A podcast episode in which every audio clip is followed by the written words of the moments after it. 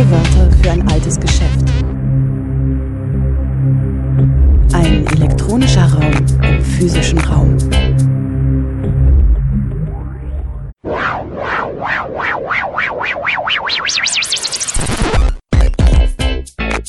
Playback. Willkommen zu O-Ton Playback bei Radio Dreieckland. Heute No Border oder Barbarei, Rosa Luxemburg und die Krise des Grenzregimes.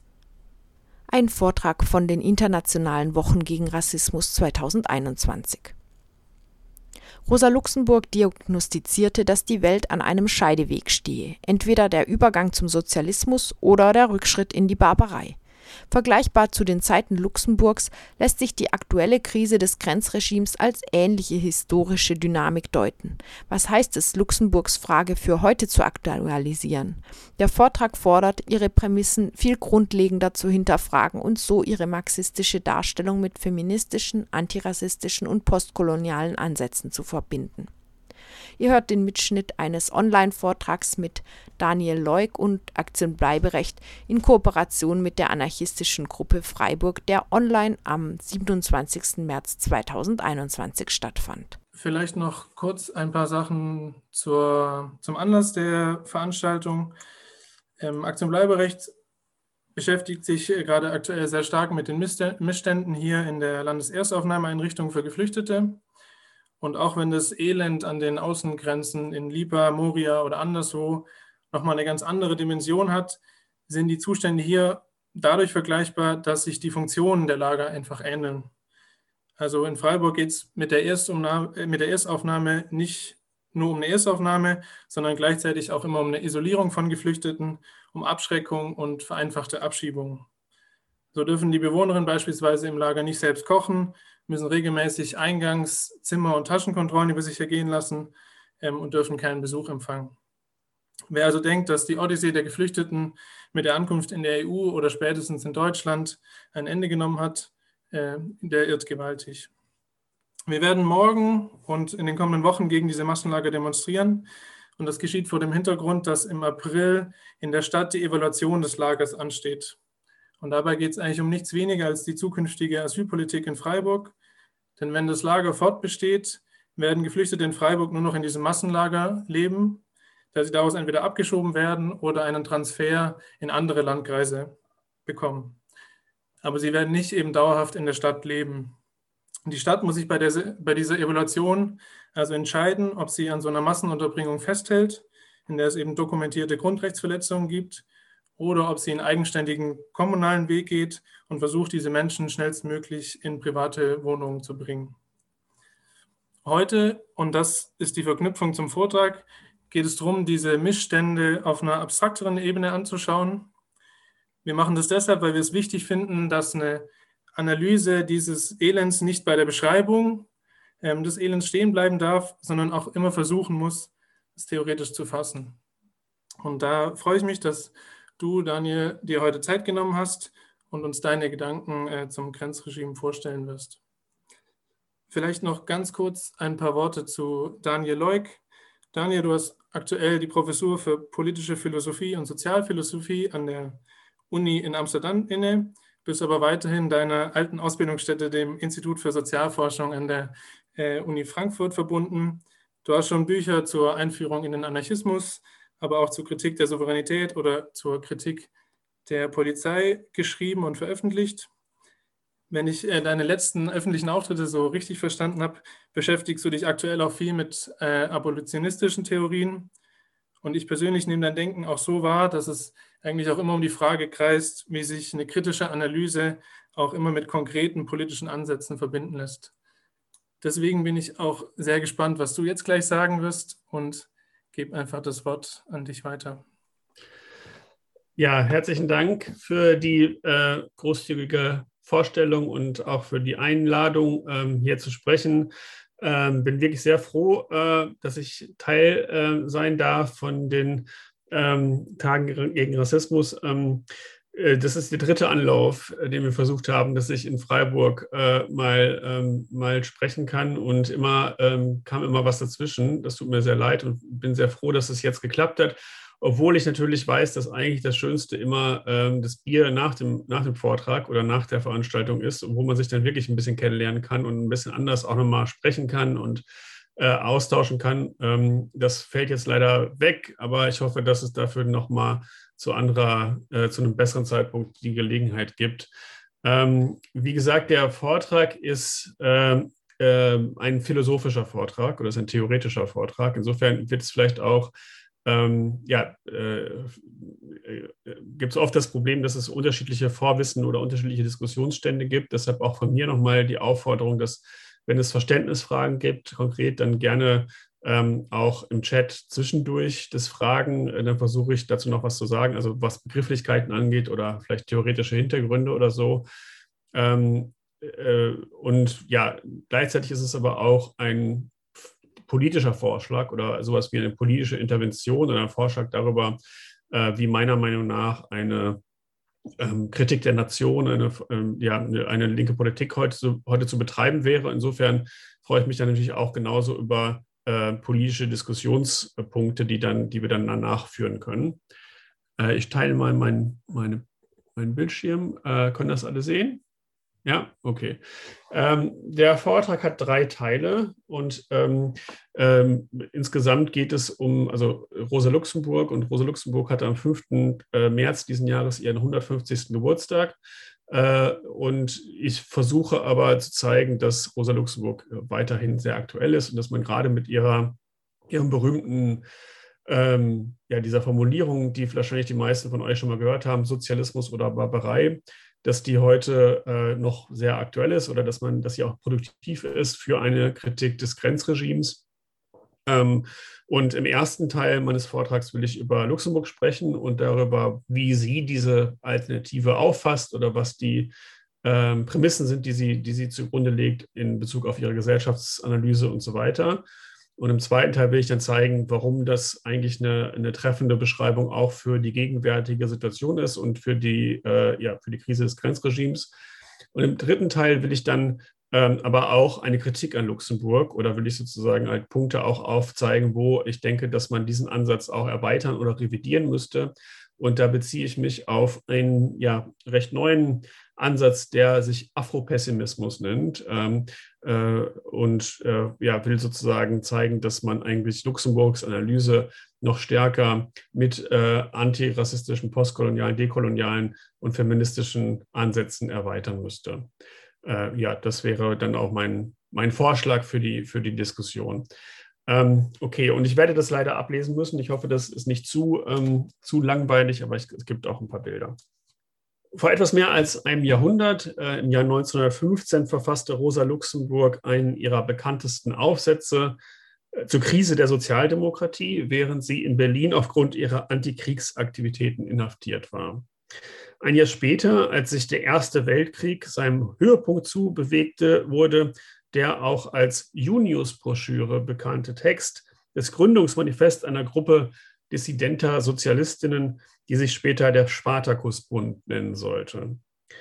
Der Text unterstreicht die welthistorische Bedeutung des Ersten Weltkriegs, eines Kriegs, der sowohl in seinen geografischen Ausmaßen als auch in den eingesetzten Methoden beispiellos war. Tausende hatten bereits ihr Leben auf dem Schlacht, aus den Schlachtfeldern gelassen. Die meisten europäischen Regierungen hatten faktisch jede innenpolitische Opposition gegen den Krieg eliminiert. Viele Nationalökonomien waren ruiniert und überließen breite Teile der Bevölkerung Hunger und Verelendung. Für Luxemburg offenbart dieser historische Moment die innere Wahrheit der bürgerlichen Gesellschaft als solcher. So steht die bürgerliche Gesellschaft da, so ist sie. Nicht, wenn sie geleckt und sittsam Kultur, Philosophie und Ethik, Ordnung, Frieden und Rechtsstaat mimt, als reißende Bestie, als Hexensabbat der Anarchie, als Pesthauch für Kultur und Menschheit, so zeigt sie sich in ihrer wahren, nackten Gestalt.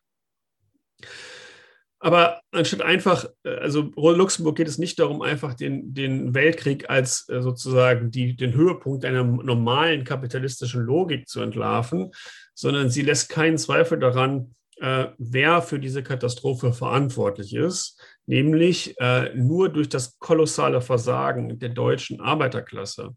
und ihrer ähm, politischen Organisation, der Sozialdemokratischen Partei, waren die nationalen Bourgeoisien in der Lage, ihre Bevölkerung davon zu überzeugen, einander zu bekämpfen statt ihre Ausbeuter.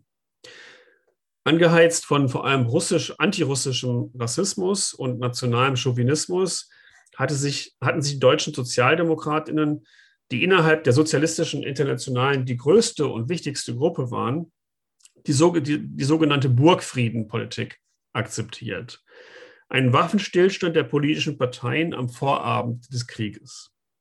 Die SPD stimmte der Finanzierung des Krieges im Parlament zu, ihre Gewerkschaften verzichteten auf Streik und ihre Zeitungen auf Kritik an der Regierung mit verheerenden Signalwirkungen auf die proletarischen Organisationen in allen anderen europäischen Ländern. Die Alternative, die Luxemburg und die anderen Spartakusbund-Mitglieder vorschlugen, war statt diesem nationalen Chauvinismus ein rigoroser Internationalismus. Die Einsicht zu verbreiten, dass die deutschen ArbeiterInnen viel mehr mit den ArbeiterInnen anderer Länder gemeinsam haben als mit den KapitalistInnen ihres eigenen um dann eine Massenbewegung über die nationalen Grenzen hinweg aufbauen zu können, die schließlich in die Weltrevolution münden könnte. Dies ist die Situation, in der Luxemburg in Anlehnung an Karl Kautsky die berühmte Alternative formuliert. Die bürgerliche Gesellschaft steht vor einem Dilemma, entweder Übergang zum Sozialismus oder Rückfall in die Barbarei. Diese beiden Möglichkeiten sind dabei nicht im Sinne einer abstrakten Wahlfreiheit zu verstehen. Wählst du Box 1 oder Box 2, also äh, wo es dann darum ginge, prinzipiell eine unendliche Anzahl weiterer Optionen zuzulassen, also eine hypothetische Box 3 oder Box 4. Vielmehr ist diese strikt binäre Opposition entweder oder, entweder Sozialismus oder Barbarei, diese Opposition, es gibt nur diese beiden Möglichkeiten, ist, äh, das ist historisch aufgezwungen. Die Entwicklung der kapitalistischen Gesellschaft hat nämlich unvermeidlich zu dieser historischen Weggabelung geführt. Diese Behauptung von Rosa Luxemburg hat drei wichtige Implikationen. Sie basiert auf einer spezifischen Gesellschaftsanalyse. Sie adressiert sich an bestimmte historische Akteurinnen und sie beruft eine bestimmte Geschichtsvorstellung auf. Jetzt sage ich was zu diesen drei Punkten. Nach Luxemburgs Gesellschaftsanalyse ist der Weltkrieg das folgerichtige Resultat des Zusammentreffens zweier unterschiedlicher, aber zusammenhängender Dynamiken, nämlich einerseits der Konsolidierung des Nationalstaates und andererseits der Ausweitung des Kapitalismus. Die historisch immer noch recht junge Form des Nationalstaats, selbst, selbst ein funktionales Erfordernis einer kapitalistischen Ökonomie ist, beruht intern auf der Formierung einer einigermaßen homogenen Kultur, die für, für gewöhnlich an eine geteilte Sprache, an eine geteilte Tradition oder ein geteiltes Nationalbewusstsein gebunden ist. Seine territorial klar definierten Grenzen unterscheidet den Nationalstaat deutlich von den multiethnischen Imperien, die ihm vorangingen, indem sie einen Kontrollanspruch über die Bewegung zwischen den einzelnen Ländern beanspruchen. In ihrem Buch Elemente und Ursprünge totaler Herrschaft notiert Hannah Arendt, dass nach dem Ersten Weltkrieg zum historisch ersten Mal Staatenlosigkeit zu einem Massenphänomen wurde durch das Tausende von Menschen aus der Staatsbürgerschaft ausgestoßen, damit aller politischen Teilhabemöglichkeiten beraubt und somit faktisch zur Vogelfreien wurden. Im Gegensatz zu dieser äh, Homogenisierung und Abschottung, die dem Nationalstaat zu eigen ist, ist die kapitalistische Wirtschaft auf eine ständige Erschließung neuer Ressourcen und neuer Märkte angewiesen, was schließlich in eine global integrierte Ökonomie resultiert, die den ganzen Planeten umfasst und eine weltweite Zirkulation von Waren erlaubt, wenn nicht gerade der Suezkanal blockiert ist. Diese notwendige Ausweitungstendenz findet ihren Ausdruck in der Konkurrenz um die imperialistische und koloniale Eroberung Afrikas und Asiens, die zum Tod, Versklavung und Folter von Millionen von Menschen geführt hat. Obwohl diese beiden Dynamiken, also beide eine notwendige Konsequenz einer kapitalistischen Produktionsweise sind, widersprechen sie äh, dennoch einander. Denn während die Logik des Nationalstaats partikularistisch ist, ist die inhärente Logik wirtschaftlicher Expansion universalistisch. während der Nationalstaat zur Abschottung tendiert, tendiert der Markt zur Grenzenlosigkeit. Historisch nimmt dieser Widerspruch die Form eines militärischen Gegensatzes zwischen den imperialistischen europäischen Staaten an. Als Portugal zu Beginn des 17. Jahrhunderts versuchte, ein Monopol auf den Seehandel mit Indien zu beanspruchen, schrieb der niederländische Philosoph und Rechtstheoretiker Hugo Grotius den Traktat Mare Liberum, die Freiheit des Meeres. Grotius argumentiert hier, dass kein Land eine Souveränität über das Meer errichten kann und somit auch kein Land ein Recht haben kann, anderen den Zugang äh, zum Meer zu versagen, weil die physische Struktur des Meeres keine feste Beherrschung oder Kontrolle erlaube. Das Meer, so argumentiert Grotius, ist eher wie die Luft als das Land.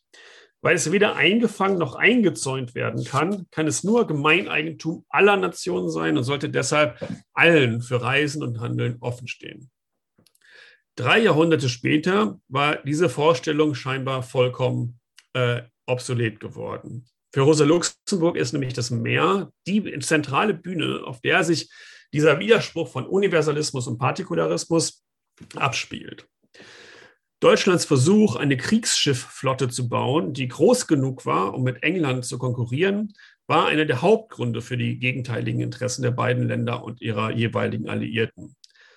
Die Kriegsführung zur See war auch ein entscheidender Faktor im Verlauf und für den Ausgang des Krieges. Luxemburg zeichnet detailliert nach, wie die deutschen Regierungen den Etat für die Kriegsschifffahrt seit Beginn des 20. Jahrhunderts immer weiter erhöht haben.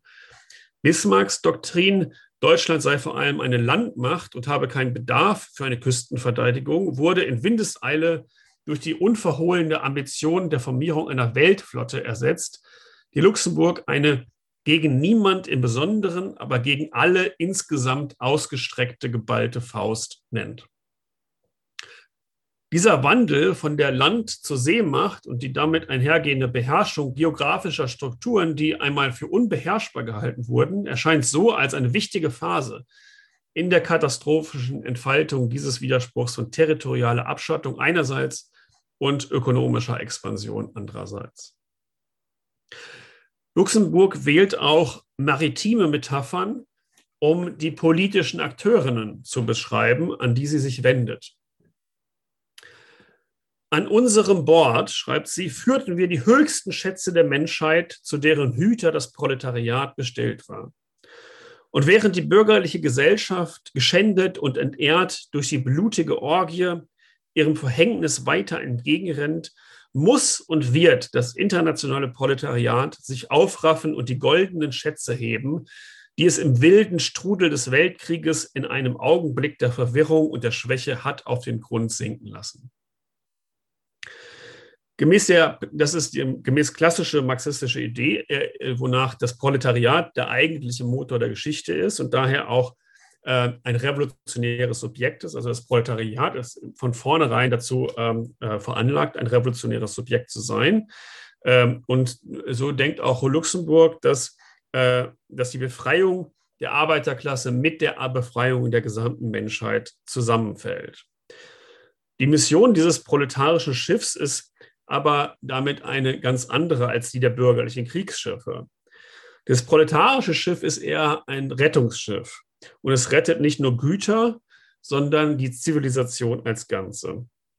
Es ist nicht ganz klar, was für eine Art von Schiff Luxemburg hier vor Augen hat. Es ist eine Dreadnought, äh, die Dampfturbinen, durch Dampfturbinen angetriebene Kriegsschiffe, die im Weltkrieg zu, ein, zu Einsatz kamen, oder eher eine Galeere, eine Art Sklavenschiff. Und wer rudert hier und wer navigiert? Scheinbar macht das Proletariat beides gleichzeitig.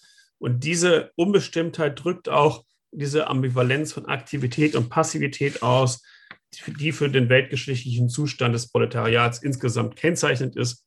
Denn die Menschen machen ja, wie Marx sagt und wie Luxemburg ihn zitiert, machen zwar ihre Geschichte, aber nicht aus freien Stücken. Das Schicksal der höchsten Schätze der Menschheit, so scheint es, bleibt ungewiss in der Schwebe zwischen zwei gleichermaßen möglichen Ausgängen. Sie könnten gehoben werden, sie könnten aber auch auf dem Grund verbleiben zwischen zwei und nur diesen zwei Ausgängen. Das ist der Punkt von Luxemburgs geschichtsphilosophischer Prämisse.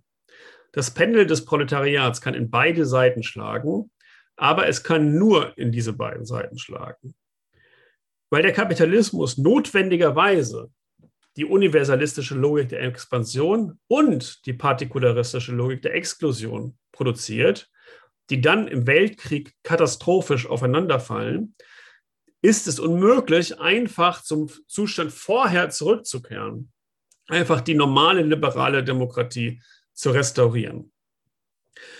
Dieser zentrale Punkt, dieser antireformistische Punkt von Luxemburg, es gibt kein Zurück zur einfachen liberalen Demokratie, entlarvt alle reformistische oder nostalgische Politik als illusorisch. Solange die kapitalistische Produktionsweise und der bürgerliche Staat existieren, werden sie notwendigerweise immer wieder neu in die Katastrophe führen. Walter Benjamin, dessen Leben denselben politischen Kräften zum Opfer fielen wie dasjenige von Rosa Luxemburg, nämlich weil er sein eigenes Rettungsschiff verpasste, brachte dies in seiner achten geschichtsphilosophischen These auf den Punkt. Die äh, Tradition der Unterdrückten, äh, ah, sorry, ist soweit. Die Tradition der Unterdrückten belehrt uns, dass der Ausnahmezustand, in dem wir leben, die Regel ist. Um den wirklichen Ausnahmezustand herzustellen, den Benjamin einfordert, ist es für Luxemburg nötig, dass das Proletariat wieder das Ruder der Geschichte ergreift, dass es, wie sie schreibt, mit sein revolutionäres Kampfschwert mit männlichen, männlichem Entschluss in die Waagschale wirft. Und damit die binäre Opposition zwischen Sozialismus und Barbarei in eine Richtung auflöst. Gemäß ihrer Diagnose, dass beide Rationalitäten, die zum Krieg geführt haben, in letzter Instanz von der ökonomischen Basis der Gesellschaft bedingt sind, also vom Kapitalismus, wählt Luxemburg deshalb auch eine genuin ökonomische Form als Ausdruck für diese allgemeine Erlösung, nämlich Sozialismus. Wie immer, wenn das Schicksal der Menschheit in den Händen der deutschen Arbeiterklasse liegt, war dies jedoch leider nicht die Richtung, die 1915 eingeschlagen wurde. Äh, ich würde jetzt zum zweiten Teil kommen, mal kurz fragen, ob es bis dahin schon Verständnisfragen gibt. Wurde irgendwas im Chat? Ich kann es selber gar nicht sehen. Im Chat gibt es noch keine Fragen, aber wenn jemand Fragen hat, dann gerne jetzt. Gut, dann gehe ich einfach weiter. Was hieße es, Rosa Luxemburgs Geste heute zu wiederholen? Ganz sicher befinden wir uns heute inmitten unserer eigenen Form von Weltkrieg. Ein Krieg, der nicht erklärt wurde, der kleine, keine klaren Fronten hat, der von wechselnden Allianzen und heterogenen Zeitlichkeiten geprägt ist. Ein Krieg, in dem, sorry,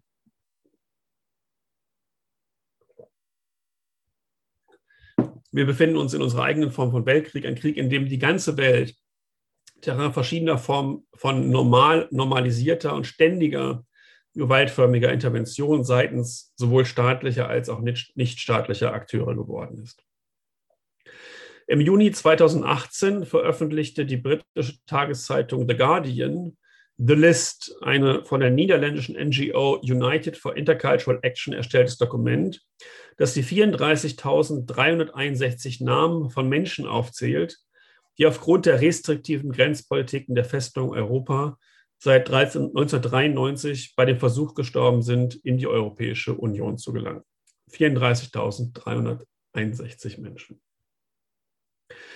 Viele von ihnen sind im Mittelmeer ertrunken, einige sind auch unter staatlicher Aufsicht gestorben, wie in Abschiebegefängnissen, Asylzentren und Lagern. Weil die Liste nur die offiziell bekannten Fälle umfasst, dürfte die tatsächliche Anzahl von Todesfällen allerdings weitaus höher sein. Auch beinhaltet die Liste nicht den Tod von Geflüchteten und Migrantinnen, die Opfer rassistischer Anschläge oder Polizeigewalt wurden.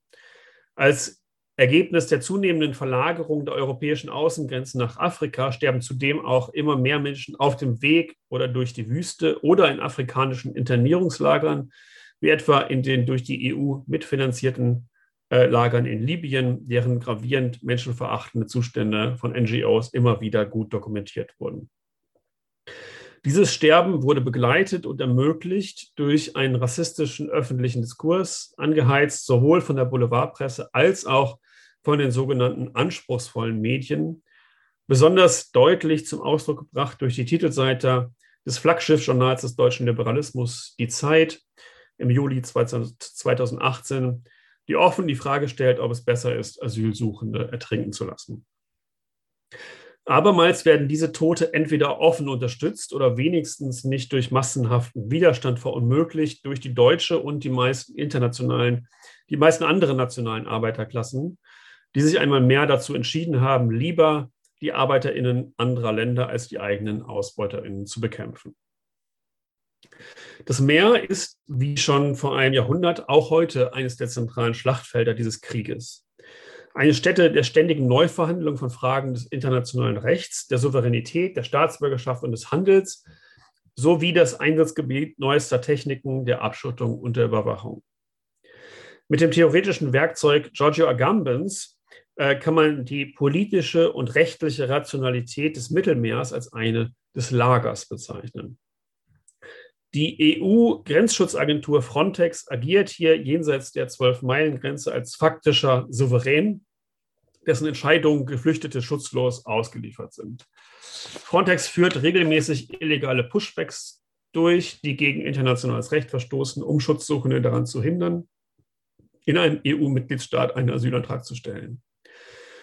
Die Operation Mare Nostrum, durch die viele Menschen im Mittelmeer gerettet werden konnten, wurde 2014 eingestellt. Sie wurde durch Triton ersetzt, eine Frontex-Mission, deren Hauptziel in der Sicherung der EU-Außengrenzen besteht.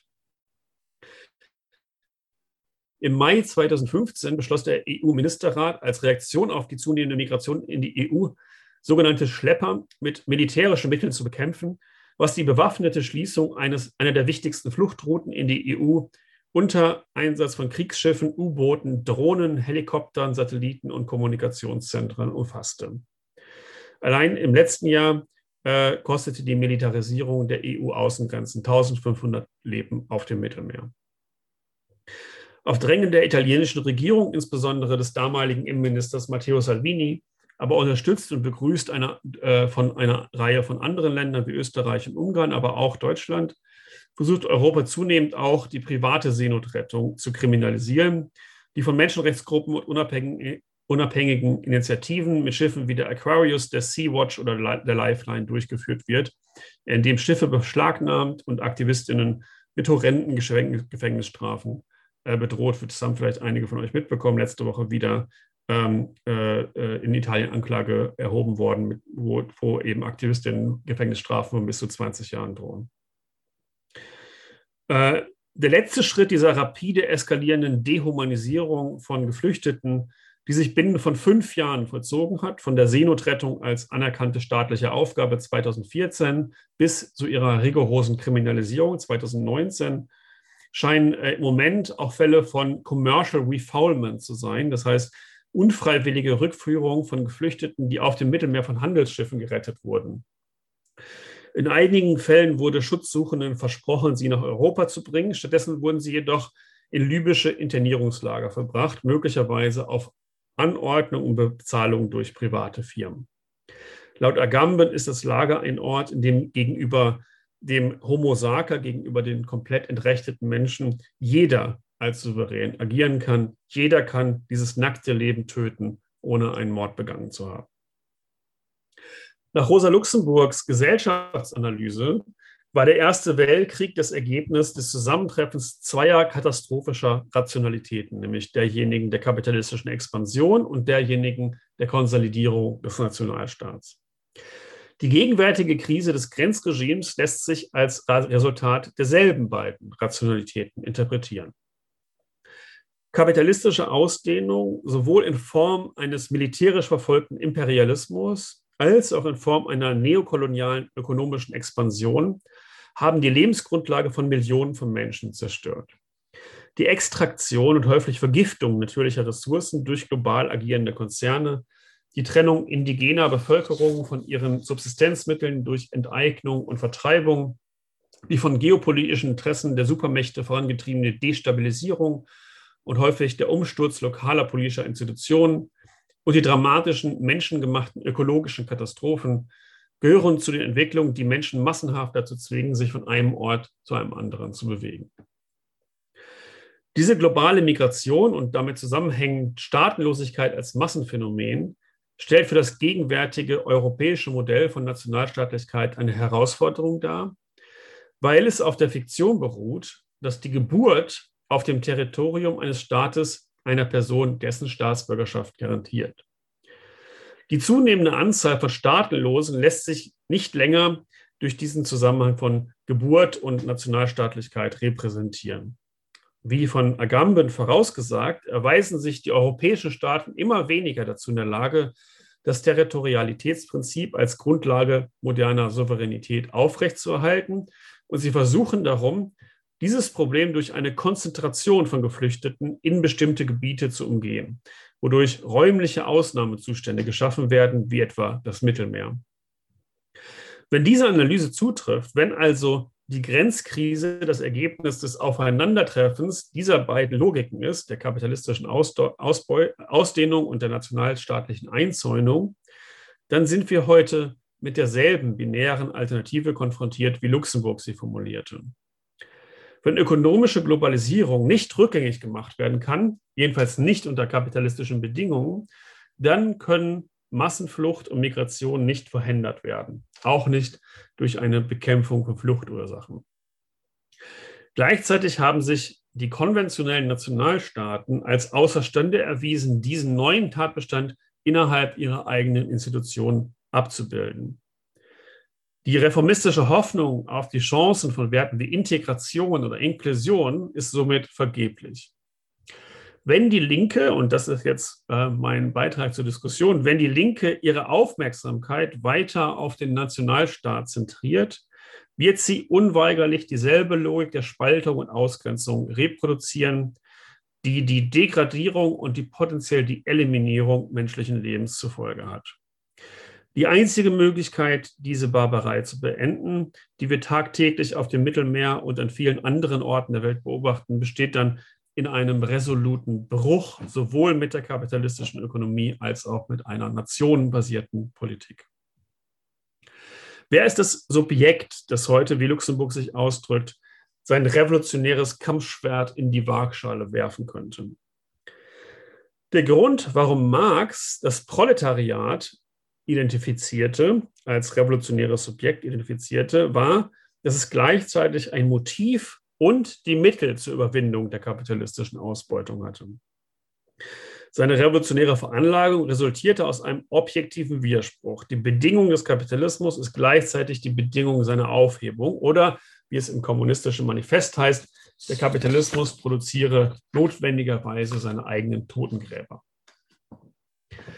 Jeder reformistischen Verlockung widerstehend verwehrt sich Marx gegen die Logik der Integration, indem er darauf besteht, dass die Aufgabe kommunistischer Politik nicht in der Universalisierung der Situation der Kapitalistinnen besteht, etwa indem jeder einen gleichen Anteil von Eigentum bekommt, sondern im Gegenteil in der Universalisierung der Situation der Arbeiterinnen, indem also Privateigentum insgesamt abgeschafft wird. Wenn das Proletariat, seine, wenn das Proletariat die Auflösung der bisherigen Weltordnung verkündet, schreibt Marx, in der Kritik der Hegelischen Rechtsphilosophie, so spricht es nur das Geheimnis seines eigenen Daseins aus. Denn es ist die faktische Auflösung dieser Weltordnung. Wenn das Proletariat die Negation des Privateigentums verlangt, so erhebt es nur zum Prinzip der Gesellschaft, was die, Prinzip, was die Gesellschaft zu seinem Prinzip erhoben hat, was in ihm als negatives Resultat der Gesellschaft schon ohne sein Zutun verkörpert ist. Also das sozusagen, was, das, äh, was, was im Proletariat verkörpert, ist nämlich kein Eigentum zu haben, wird verallgemeinert, sodass niemand mehr Eigentum hat. Ja, das, ist, das ist das, was die kommunistische Revolution leisten soll für Marx. Das Proletariat hebt sich also auf, indem es sich universalisiert. Äh, heutige äh, postmarxistische oder marxistische TheoretikerInnen wie Antonio Negri und Michael Hart haben dieses Motiv aufgenommen und für das 21. Jahrhundert aktualisiert. Um ArbeiterInnen ausbeuten zu können, argumentieren sie, musste das Kapital immer schon auch für ihre Reproduktion, Kultivierung und Erziehung sorgen um, die mit den um sie mit den Kenntnissen und Fähigkeiten zu versorgen, die sie für den Kapitalismus verwertbar machen. Dies führt zur Entstehung einer Form von Massenintelligenz, die für Hart und Negri immer schon kooperativ und kreativ ist. Die Globalisierung der kapitalistischen Wirtschaft in Verbindung mit zunehmenden, einem zunehmenden Immateriellwerden von Arbeit hat, hat diesen Prozess beschleunigt äh, und ähm, äh, diese, diese, dieser, äh, dieser Prozess ist auf der einen Seite ein kapitalistischer Albtraum, weil sie äh, immer mehr Entfremdung hervorruft, auf der anderen Seite aber auch die Basis für eine kollektive Aktion und auch die Vorbedingungen für die Wiedereroberung der Produktionsmittel, die ja heute untrennbar in, mit den, in die Köpfe und Körper der ArbeiterInnen integriert sind. Unter heutigen Bedingungen erscheint dieser objektive Widerspruch zwischen Ausbeutung einerseits und revolutionärem Potenzial andererseits noch intensiver als zuvor. Denn die Armen rücken immer mehr ins Zentrum der sozialen Produktion und Reproduktion, und Reproduktion, weil die neoliberale Ausbeutung immer mehr auf Prekarität, Mobilität und Flexibilität basiert. Auf der anderen Seite erzeugt dies aber auch immer größere kreative, kommunikative und gefühlsmäßige Kapazitäten. Für Hato Negri ist die Migrantin und der Migrant äh, diejenige Figur, die diesen Widerspruch auf besonders deutliche Weise verkörpert. Die Multitude, ja, also die, die Menge, die das Proletariat jetzt ersetzt hat, ähm, äh, die Multitude, die nationale Grenzen überquert, umgeht oder durchbricht, verfügt über das Potenzial, festgefügte Identitäten anzugreifen und die materielle Verfasstheit der globalen Ordnung zu destabilisieren. Migrantische Akteure sind Teil einer weltweiten biopolitischen Produktion und keineswegs lediglich die Ärmsten der Armen. Ihre multilingualen und plurikulturellen Fähigkeiten sind für die gesellschaftliche Produktion wesentliche Momente. Und so stellt ihre Präsenz und ihre Tätigkeit unausweichlich, unausweichlich die Hierarchisierung traditioneller Identitäten in Frage. In der Hölle der Armut und in der Odyssee der Migration entwickelt sich eine neue Macht. In einem Beitrag, der kürzlich in dem Journal Viewpoint erschien und äh, der den Titel trägt What Can a Ship Do, haben die äh, Autoren Beppe Katscher und Sandro Mezzadro die Konsequenzen dieser Analyse für eine Solidaritätsarbeit zwischen Geflüchteten und Nicht-Geflüchteten ausbuchstabiert. Das Schiff, das Geflüchtete vor dem Ertrinken rettet, so, so, so meinen die beiden, muss Teil einer breiteren Solidaritätsbewegung sein, die nicht der humanitären, sondern einer politischen und ein, die nicht nur einen humanitären Charakter hat, sondern einen genuin politischen und damit immer konfrontativen Charakter hat. Diese Theoretiker im Gegensatz zu Agamben gestehen also Geflüchteten immer schon eine äh, Form von Handlungsfähigkeit zu. Selbst unter Zwangsbedingungen suchen sie sich ihre eigenen Routen, bauen sie ihre Verbindungen und Netzwerke auf. Wie das Proletariat oder äh, genauer gesagt als Teil des Proletariats nehmen Migrantinnen und Geflüchtete die, die Gestalt der befreiten Gesellschaft schon vorweg. Sie erklären zum Prinzip der Gesellschaft, was die Gesellschaft zu ihrem Prinzip erhoben hat, nämlich ohne einen Nationalstaat zu leben. Diese Idee, eine Welt ohne Nation und Grenzen, no border, stellt dann die Vorstellung von Erlösung dar, die, äh, dieser, die diesem Update von Luxemburgs Frage, äh, die, die mit diesem Update von Luxemburgs Frage korrespondiert. Statt Sozialismus könnte man diese Vorstellung vielleicht am ehesten eine anarchistische Vorstellung nennen. Sie schlägt neue Institutionen demokratischer Selbstregierung jenseits der konventionellen Logik von Souveränität und nationalem Ausschluss vor. Diese neuen anarchistischen Institutionen wären nicht länger an das Prinzip des Territorialstaats gebunden und könnten so eine politische Beteiligung mobiler Menschen unabhängig von ihrem geografischen Ort und äh, ihrer Herkunft ermöglichen. Alle, die hier sind, sind von hier. Dies beinhaltet die Möglichkeit, dass verschiedene politische Gemeinschaften an ein und demselben Ort koexistieren als auch die Möglichkeit, zu mehreren Gemeinschaften zugleich zu gehören. Diese Vision trägt sowohl der, äh, der Gemeinschaftsnotwendigkeit als, als Bedingung des menschlichen Wohlergehens Rechnung als auch der Tatsache, dass, dass das eben ähm, prinzipiell ortsungebunden ist. Eine konkrete Perspektive, solche Institutionen aufzubauen, besteht in der Etablierung und der Verteidigung von Sanctuary oder Solidarity Cities, Seebrücken oder sicheren Häfen, um lokale und globale Kämpfe miteinander zu verbinden. Das Modell der postterritorialen Staatsbürgerschaft, also einer Form von politischer Beteiligung, die nicht länger an das Territorium gebunden ist, aus der Perspektive der Stadt heraus zu entwickeln, ermöglicht es, die Frage des Zugangs zu materiellen, sozialen und kulturellen Ressourcen auf einer lokalen Ebene aufzuwerfen, ohne ihn an ein nationenbasiertes Konzept von Staatsbürgerschaft zu, zu, zu knüpfen.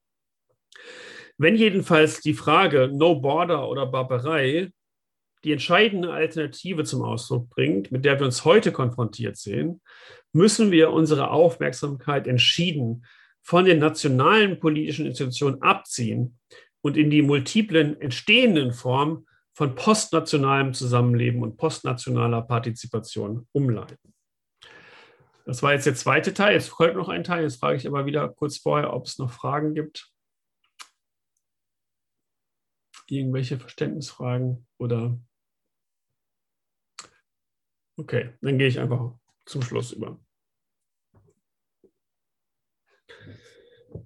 Diesem Imperativ zu folgen, alles in unserer Macht Stehende zu tun, um neue Formen politischer Selbstbestimmung jenseits des Nationalstaats zu finden, ist die grundlegende Vorbedingung dafür, die dramatischen und vielfältigen Formen staatlicher Gewaltausübung im Mittelmeer und anderswo zu beenden. Dies zu tun, so will ich abschließend argumentieren, ist jedoch immer noch nicht genug. Um Rosa Luxemburgs Geste wirklich zu wiederholen, müssen wir mehr tun und vielleicht etwas anderes. In ihrem Pamphlet zitiert Luxemburg die Passage in Marx Ausführungen zum 18. Brumaire des Louis Bonaparte, in der er sich darüber auslässt, wie Demokraten für gewöhnlich mit Niederlagen umgehen. Jedenfalls geht der Demokrat, schreibt Marx, ebenso makellos aus der schmählichsten Niederlage heraus, wie er unschuldig in sich hineingegangen ist. Mit der neu gewonnenen Überzeugung, dass er siegen muss, nicht, dass er selbst und seine Partei den alten Standpunkt aufzugeben, sondern umgekehrt, dass die Verhältnisse ihm entgegenzureifen haben. Die demokratische, also für Marx ist das was Negatives, äh, hier in diesem Zitat, die demokratische Umgangsweise mit einer Niederlage ist also einfach neues Spiel, neues Glück. Die proletarische Umgangsweise im Gegensatz zu dieser demokratischen Umgangsweise, so meint jetzt Luxemburg, muss anders sein. Wir können nicht einfach einen erneuten Versuch der Befreiung unternehmen, äh, sondern wir müssen uns so sagt Luxemburg, von einer Selbstkritik leiten lassen. Und zwar von, sagt sie, rücksichtsloser, grausamer, bis auf den Grund der Dinge gehenden Selbstkritik. Der nächste Versuch, die ständige äh, Wiederholung der Barbarei zu beenden, muss daher zwei Dinge leisten. Er muss erstens analysieren, warum der letzte Versuch und die ganzen anderen Versuche bislang gescheitert sind. Und er muss die historischen Veränderungen mit einbeziehen, die seitdem aufgetreten sind. Das ist es, was Rosa Luxemburg Lernen nennt. Ein Prozess der Selbstveränderung, der nicht von einer ewig wahren Lehre oder einem unfehlbaren Anführer äh, geleitet ist, sondern nur in der historischen Erfahrung selbst fundiert sein kann. Merkenswerterweise verlegt Luxemburg an dieser Stelle die Szene vom Meer in die Wüste. Wenn sie, abermals Marx zitiert, wenn sie sich hier auf die biblische Exodus-Geschichte bezieht. Wir gleichen wahrhaft den Juden, die Moses durch die Wüste führt. Aber wir sind nicht verloren und wir werden siegen, wenn wir zu lernen nicht verlernt haben. Wenn das richtig ist, dann können wir aber nicht Luxemburgs Konstellation als ein Schema verstehen, in dem einfach jedes Element leicht durch ein anderes Element ersetzt werden kann. Also die Grenzkrise statt dem Weltkrieg, die Multitude statt dem Proletariat oder der No-Border-Anarchismus durch den Sozialismus. Und dann einfach zu hoffen, dass die Entscheidung beim nächsten Mal schon anders ausfallen wird. Der Versuch, Luxemburgs Frage, Sozialismus oder Barbarei, auf die gegenwärtigen Verhältnisse anzuwenden, heißt bereits, sie zu betrügen. Ihr gerecht zu werden, heißt hingegen zu lernen, das heißt, ihre ähm, Grenzen anzuerkennen. Wenn wir also nicht naiv sein wollen, wie äh, Demokraten oder noch schlimmer Sozialdemokraten, dann müssen wir tiefer graben. Dann müssen wir noch radikaler äh, die sozialen Kräfte, die diese soziale, die diese globale Barbarei produzieren und reproduzieren, noch radikaler in Frage stellen, was auch bedeutet, unsere eigene Komplizenschaft mit ihnen zu erforschen. Generationen von schwarzen feministischen und insbesondere schwarzen feministischen TheoretikerInnen haben zentrale Prämissen des marxistischen und postmarxistischen Denkens zurückgewiesen. Wenn Sie die Ökonomie als die wesentliche Domäne von Unterdrückung begreifen und andere Herrschaftsformen als einfache Überbauphänomene behandeln oder sie immer nur in Analogie zum Joch der ArbeiterInnen in den Blick bekommen, dann missverstehen die, oder missversteht die marxistische Analyse die Spezifität und die Zentralität des Rassismus und des Sexismus für unsere gegenwärtigen Gesellschaften und zeigen sich außerstande, darum auch äh, die adäquaten politischen Gegenstrategien zu entwerfen. In den letzten zwei oder drei Jahrzehnten haben afro-pessimistische DenkerInnen wie Saidia Hartman, Jared Sexton, Hortense Spillers und Frank Wilderson diese Kritik radikalisiert und grundlegende Konzepte, die auch für die Linke grundlegenden Konzepte wie Handlungsfähigkeit, Geschichte, Utopie in Frage gestellt, indem sie zu zeigen versuchten, dass diese unzureichend berücksichtigen, wie tief der antischwarze Rassismus in die westlichen und in die globalen politischen Routinen eingelassen sind. Abschließend will ich jetzt kurz einige Herausforderungen aufzeigen, die solche Kritiken für ähm, das Projekt, was ich heute versucht habe vorzustellen, nämlich die Aktualisierung der luxemburgischen Alternative darstellen. In Anlehnung an Rosa Luxemburg habe ich das Zusammentreffen zweier katastrophischer Rationalitäten für die entstehenden Barbareiformen verantwortlich gemacht, nämlich die Ausdehnung des Kapitalismus und die Abschattung des Nationalstaats. Aber weder Luxemburg noch Agamben noch Hart und Negri adressieren genauer die rassistische und insbesondere die antischwarze Struktur dieser beiden Prozesse.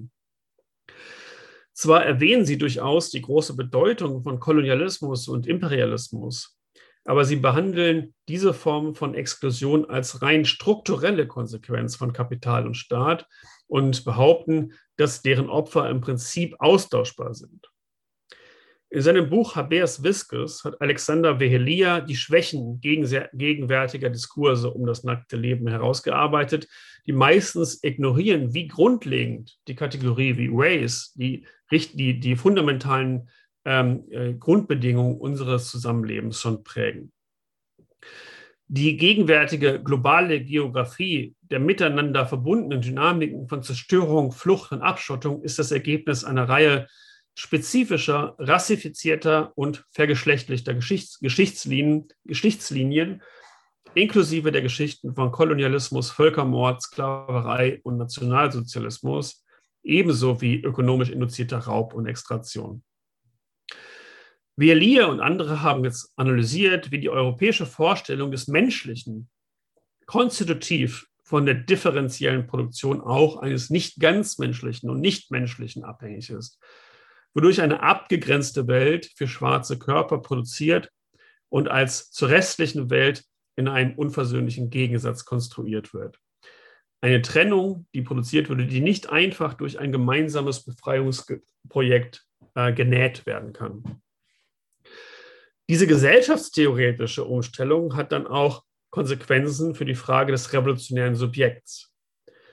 Trotz ihres Appells an die männliche Entscheidungskraft des Proletariats anerkennt Luxemburg, ohne es eigentlich schon ganz selbst zugeben zu wollen, bereits die Unmöglichkeit ihrer eigenen Hoffnung. Nach zwei Jahren des tobenden Krieges waren die Bedingungen für eine Revolution bereits zerstört.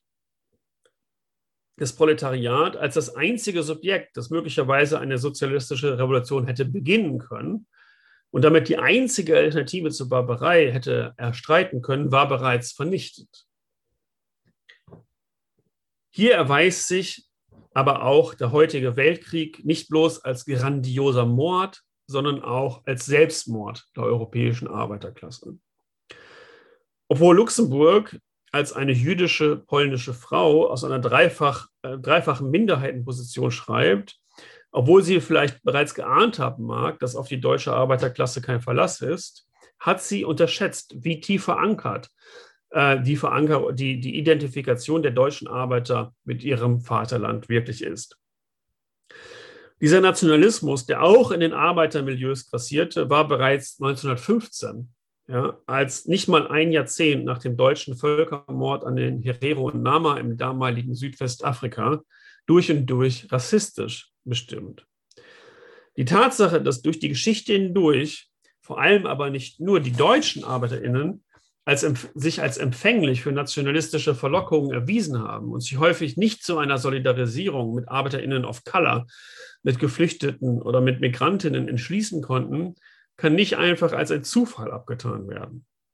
Nur durch die gründliche Analyse der materiellen, symbolischen und emotionalen Strukturen von Whiteness und Kolonialismus kann, kann man dazu beitragen, die Ursachen für diese wiederkehrende Korruption des Proletariats zu verstehen. Anstatt also einfach hilflos an ein gemeinsames Interesse zu appellieren, sollten wir die tatsächlichen Unterschiede in unseren Standpunkten und sozialen Erfahrungen anerkennen und aktiv darauf hinarbeiten, weiße Dominanz und Patriarchat abzubauen anstatt sie einfach als oberflächliche Differenzen innerhalb einer übergreifenden Gemeinsamkeit zu behandeln. Die Dekolonisierung von Solidarität beinhaltet dann auch die Vorherrschaft von humanistischen Konzepten, von Handlungsfähigkeit und Widerstand zu hinterfragen, die häufig selbst auf rassifizierten und vergeschlechtlichten Bildern zehren, wie zum Beispiel ja auch bei Luxemburgs Ausdruck vom männlichen Entschluss äh, und dem revolutionären Kampfschwert äh, zum Ausdruck kommt.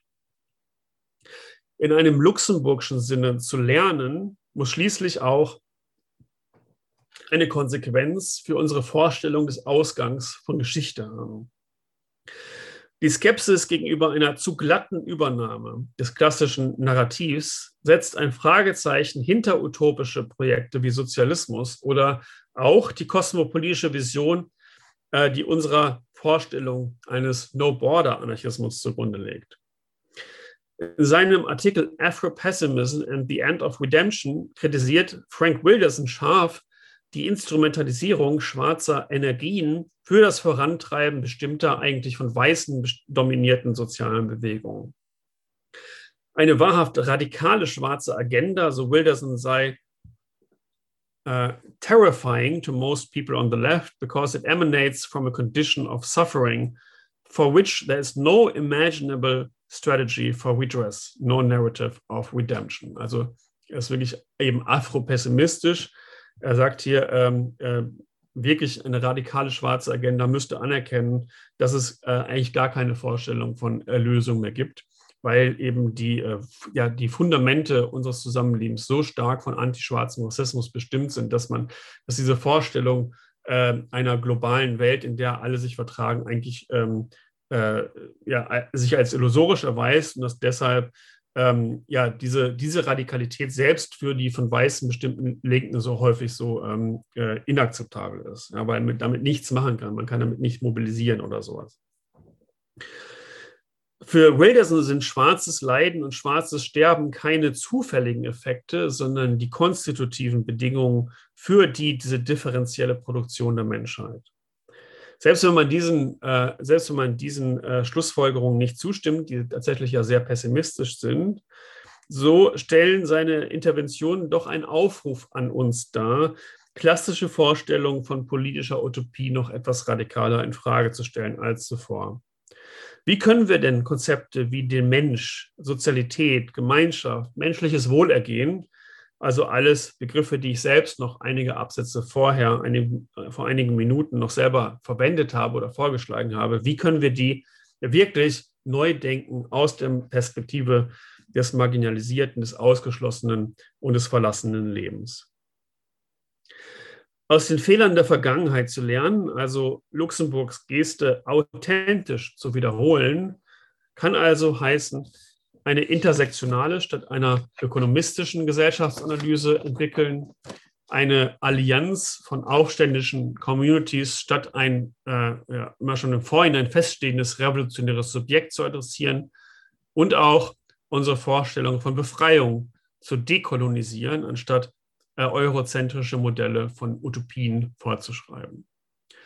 Zusammengenommen erfordern diese drei Lektionen auch eine neue Vorstellung von Zeitlichkeit oder von Geschichtlichkeit. Die gegenwärtige Situation als einen Scheideweg zu beschreiben, aus der es zwei mögliche Auswege gibt, No Border oder Barbarei, ist zu leicht, weil es ist zu optimistisch. Diese Alternative rechnet mit der Katastrophe erst in der Zukunft, blendet damit aber das Trauma und das Weiterwirken der Gewalt aus, die bereits geschehen ist. Sie ignoriert, dass die Geschichte an dieser Kreuzung und auf dem gesamten bisherigen Weg immer schon Zivilisation für die einen und Barbarei für die anderen reserviert hat.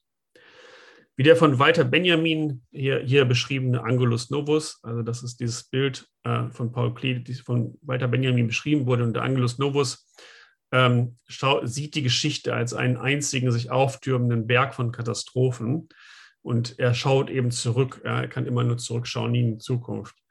Ähm, und auch wir müssen uns, so meine ich, umdrehen und zurückschauen. Oder um in den maritimen Metaphern zu bleiben, wir müssen mit Christina Sharp gesprochen im Kielwasser bleiben. Äh, wir müssen bei dem bleiben, was im Meer verloren ist und was nie wieder geborgen werden kann. 2017 haben bei den Protesten gegen den G20-Gipfel in Hamburg einige Genossinnen ein Banner mit einem Slogan entrollt, der diese irreduzible Unvollständigkeit, die auch nie wieder, wieder gut gemacht werden kann, diese, diese ja wirklich irreduzible Unvollständigkeit unserer Gemeinschaft gut zum Ausdruck bringt. Wir sind nicht alle, es fehlen die Ertrunkenen. Vielen herzlichen Dank. In O-Ton Playback hörtet ihr No Border oder Barbarei, Rosa Luxemburg und die Krise des Grenzregimes ein Vortrag von Daniel Leuk, gehalten am 27. März 2021 online im Rahmen der Internationalen Wochen gegen Rassismus. Organisiert wurde diese Veranstaltung von Aktion Bleiberecht in Kooperation mit der anarchistischen Gruppe Freiburg.